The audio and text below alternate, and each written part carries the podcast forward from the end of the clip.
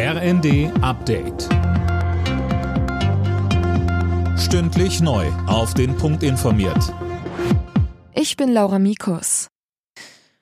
Heute treten weitere EU-Sanktionen gegen Russland in Kraft. Damit gilt ein Embargo für mit dem Schiff transportiertes russisches Rohöl.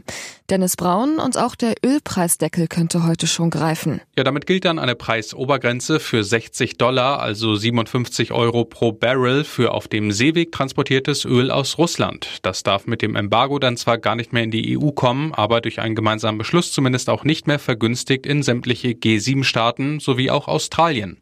Damit wird es für Moskau deutlich schwerer, die bisherigen Sanktionen durch Verkäufe an Drittländer zu umgehen.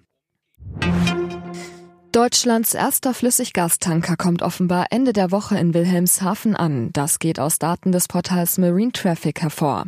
Die norwegische Hög Esperanza wird den Nordseehafen demnach am Samstag erreichen.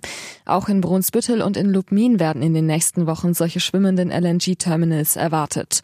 Zusammen sollen die drei Anlagen etwa 20 Prozent des jährlichen Bedarfs der Bundesrepublik decken. Laut Generalstaatsanwaltschaft ist im Iran angeblich die Sittenpolizei aufgelöst worden. Die Sittenwächter waren der Auslöser der aktuellen Protestwelle im Iran, als eine junge Frau in deren Gewahrsam starb. Regimekritiker zeigten sich trotz des Schrittes skeptisch. Bundesaußenministerin Baerbock wird heute zu einem Antrittsbesuch in Indien erwartet. Dort will sie vor allem das Thema Klimawandel ansprechen und die Zusammenarbeit im Bereich Energiewende.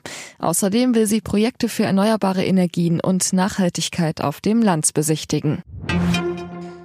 England steht im Viertelfinale der Fußball-WM. Der Vize-Europameister gewann am Abend mit 3 zu 0 gegen den Senegal. England trifft damit in der nächsten Runde auf Frankreich. Die Franzosen holten einen 3 zu 1 Sieg gegen Polen.